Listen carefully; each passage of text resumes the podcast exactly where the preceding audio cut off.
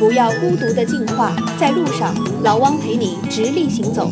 关注公众号“人呐呐喊的呐哦，更多精彩内容等着你。大家好，我是老汪，欢迎来到老汪谈职场啊。这一期呢，我们继续来聊优步，聊一聊优步的招聘。在硅谷这么多的创业公司里边呢，优步呢算作非常特殊的一家公司。按照优步的 CEO 啊 TK。他曾经说过的一句话，他说：“优步啊，在做的事儿，无论是业务还是模式啊，再到支撑它运转的各种管理方法，都是前所未有的。所以呢，优步就为自己设计了一套啊独特的方法论。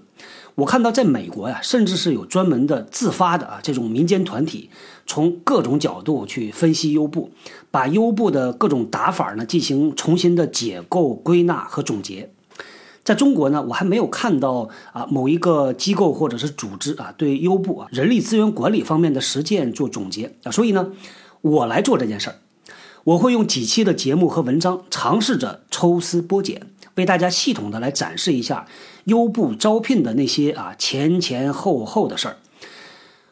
我们这个内容呢，会涵盖优步的组织结构设定啊和岗位设定。会包括了优步的招聘流程、优步的人才定义和用人原则。最后呢，我们会用一个实际的例子来还原啊一个应聘者从不是优步的员工成功的变身为一名啊优步员工的全过程。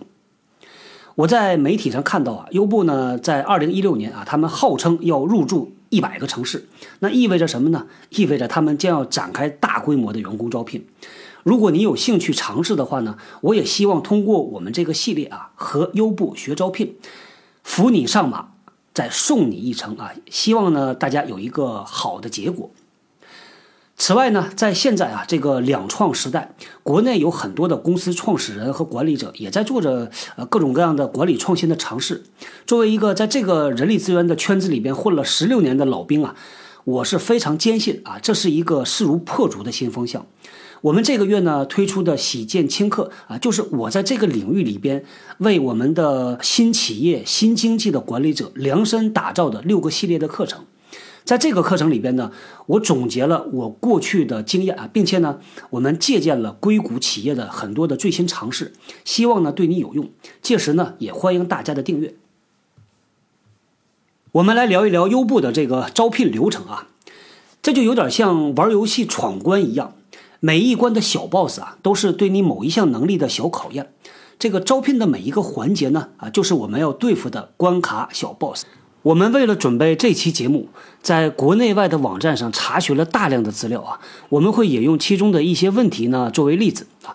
这里我们给出的回答也好，还是方法也好啊，这只是我扮演了一名面试者，从这个角度啊反思以后我自己的分析，这并不代表优步的官方立场啊。那希望呢是能够和大家一起来学习和讨论。我们这一集先来聊一聊新手教学关卡啊，就像玩游戏一样嘛。优步招聘中的三个测试，提到了招聘里边的在线测试啊，我猜呢很多朋友可能呃或多或少都经历过。比如说啊，有各种数列题呀，啊图形题呀，那种拼黑白方块的，还有什么脑筋急转弯的题呀。其实这是很多外企招聘啊惯用的伎俩。后来呢，渐渐的有国有的大型企业啊，包括很多的民营公司也在效仿。甚至我看到国家的机关公务人员招聘啊，用的也是这个调调。但是对于优步来说呢，他们是不用这个方法的啊。在我看来，他们用的方法是更有实战作用。用来筛选应聘者的特别底层的基础能力，在优步呢有一个特别重要的岗位啊，叫做城市总经理。简单的说呢，他就是一个城市开展业务的一个灵魂人物。我们就以这个岗位的招聘为例，来开始我们啊优步招聘的闯关之旅。好，来给出我们本期的关键词啊，测试。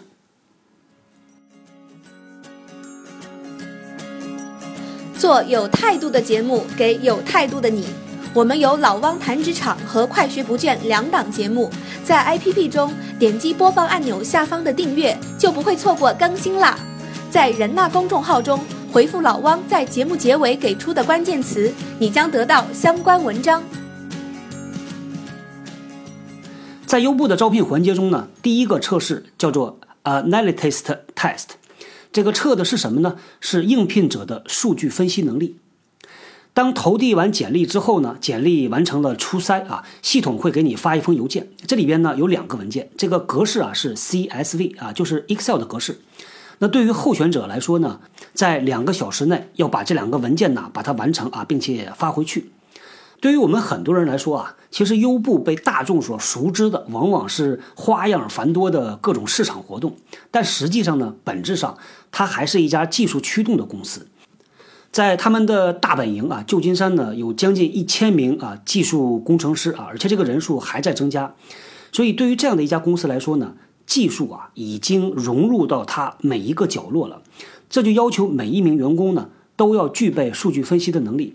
不管你是应聘城市总经理，还是应聘 HR 啊，这个能力啊都是必备的。为了让大家更加直观啊，也更方便的理解如何提高自己的数据分析能力。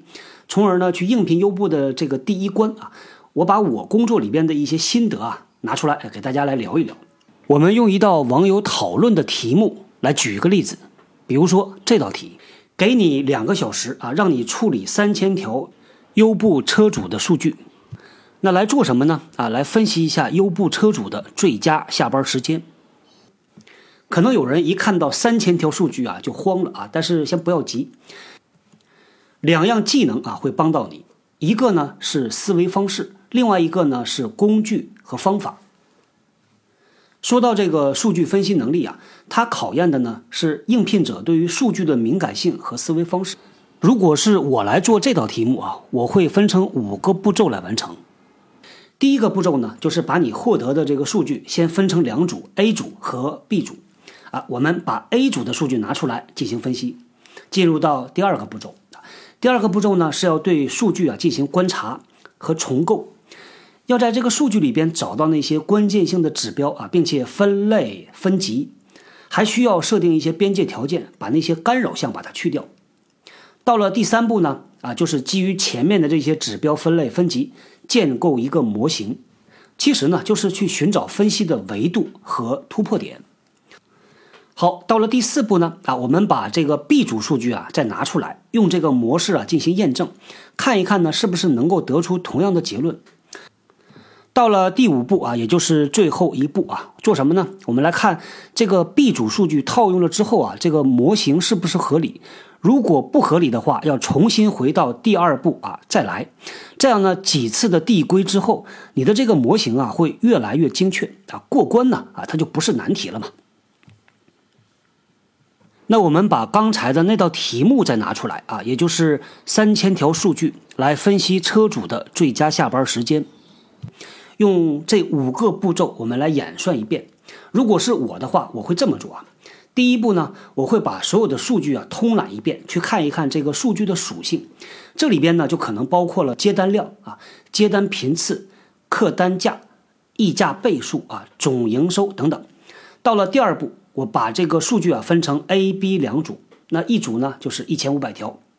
到了第三步，我把 A 组的数据拿出来，我会尝试这么做。首先呢，优先考虑这个接单频次和接单量，把它作为考虑这个车主活跃度的一个关键指标。然后呢，啊，我把这一千五百条数据啊，按照这个活跃度进行排序或者是分类，我会得出来一个结论，说啊，活跃度高、中和低的标准是什么？这个标准呢，啊，就是我构建的模型。对于一位优步车主来说啊，当他的这个指标啊低于我们设定的这个低活跃度指标的时候，那判定他这就是他最佳的下班时间了啊，该下班回家睡觉了。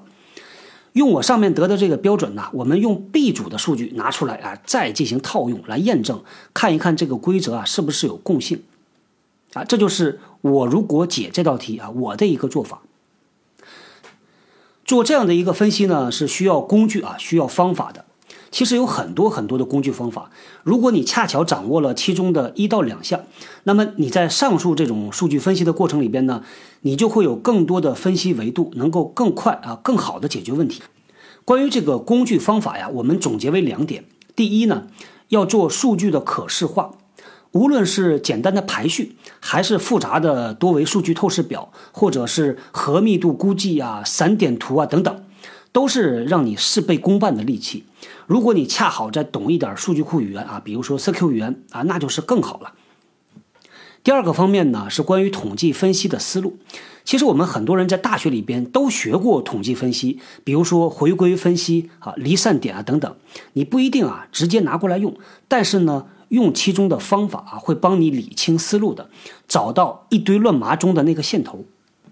好，那说到这里呢，我们花了不少的时间啊来解释这个数据分析能力，因为在我看来啊。这个数据分析能力呢，虽然是优步面试之路的第一关啊，但是呢，它本身呢是一个职业技能。不管你是工科还是文科背景啊，不管你做什么样的岗位吧，这种基本的 mindset 会让你做事儿的时候更加的有条理，更加的明确，遇事不慌，能够找对方向。想要你就得不到。老汪和喜马拉雅联合推出的喜见轻课，五月底就要上线了。碎片的知识，系统的学，你认真，老汪也会认真的。在人纳公众号中分别回复“助手”和“活动”两个词，我们线上线下保持同步。回复“视频”还可以进入我们的视频专区。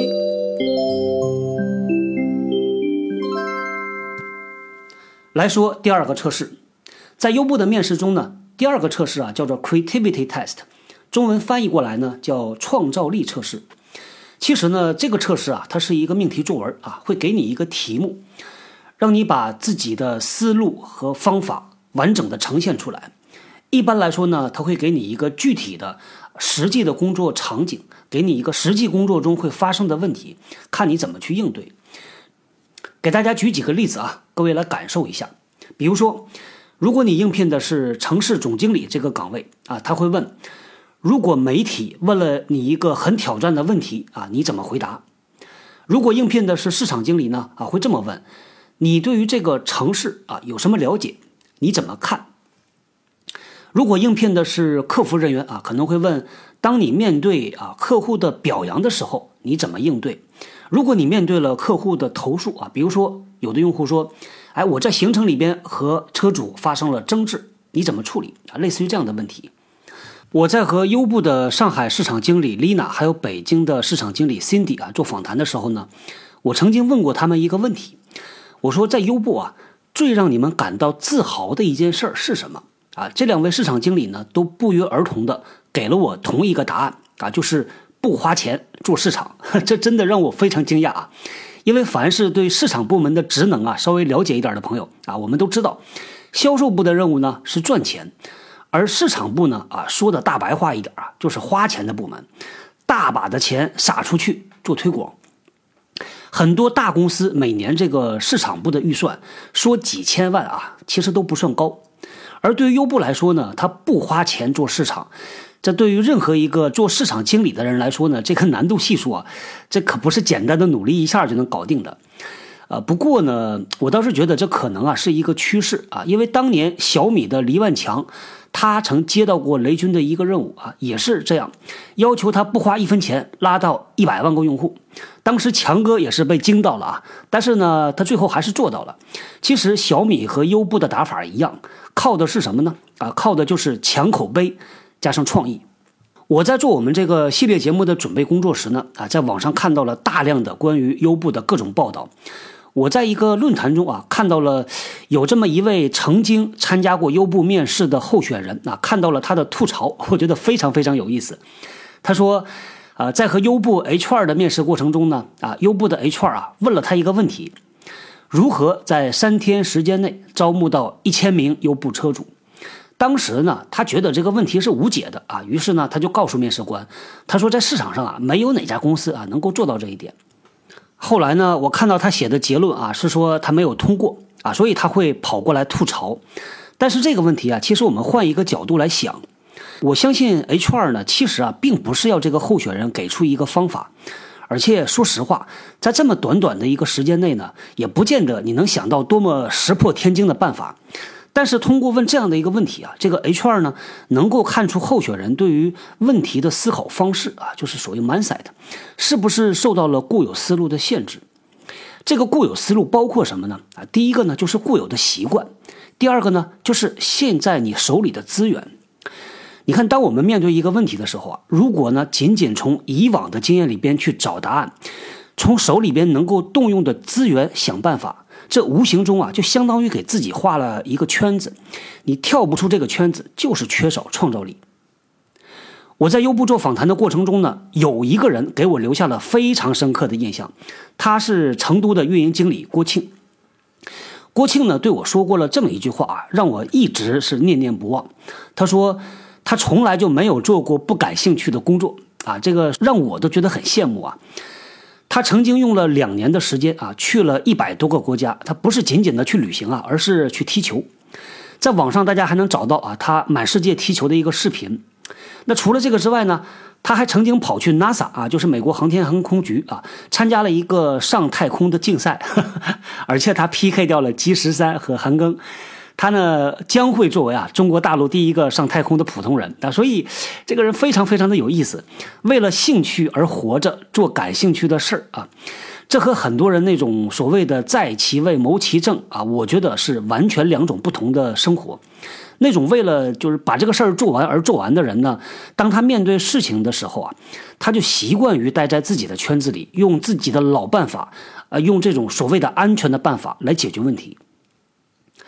郭庆呢，在和我聊的时候啊，讲到了他在优步的一个小故事。他说啊，他刚刚到成都的时候呢，发现优步对于车主和合作方的管理效率不是很高。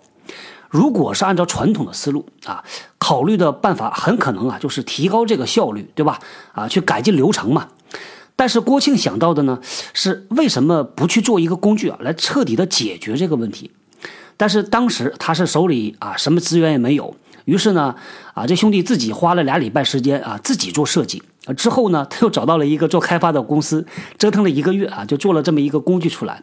这个呢，就是现在优步的车主之家啊，现在在优步中国，几乎是每一个城市都在用。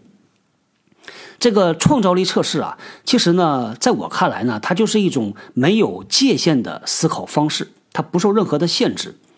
我在以前的节目中曾经提到过啊，叫做逼到墙角的创新。往往这个创新呢，它就发生在山穷水尽的地步。对于创造力强的人呢，啊，即使他走到了墙角。他也会选择破壁而出，才能够看到这种柳暗花明又一村。在五月二十三号，我们会播出对于优步中国中区总经理啊汪莹 Kate 他的采访。他呢在访谈里边就对于这个创造力的测试啊，他做了一个很形象的解答。他说，创造性呢是要确保优步招到的人是具有独立思考精神的，要有自我判断能力的。他提到了喜欢问面试者的一个问题。啊，说如果啊你的意见和你的同事还有你的领导不一样，你怎么办？如果候选人的回答是说我会尝试着理解啊，看看别人的意见呢啊，巴拉巴拉等等吧，那不好意思，你可能呢啊就没有下一轮的面试机会了。Kate 说呢，在优步的文化里边有一个词叫做 fearless 啊，如果翻译过来叫做无畏、无所畏惧，敢于向权威发出挑战，敢于表达自己的观点啊，不当包子。并且证明你是对的人啊，这样的人呢才能够被优步所接受。优步在招人的时候呢，有一个词经常挂在嘴边，说候选人是不是足够的 Uberness？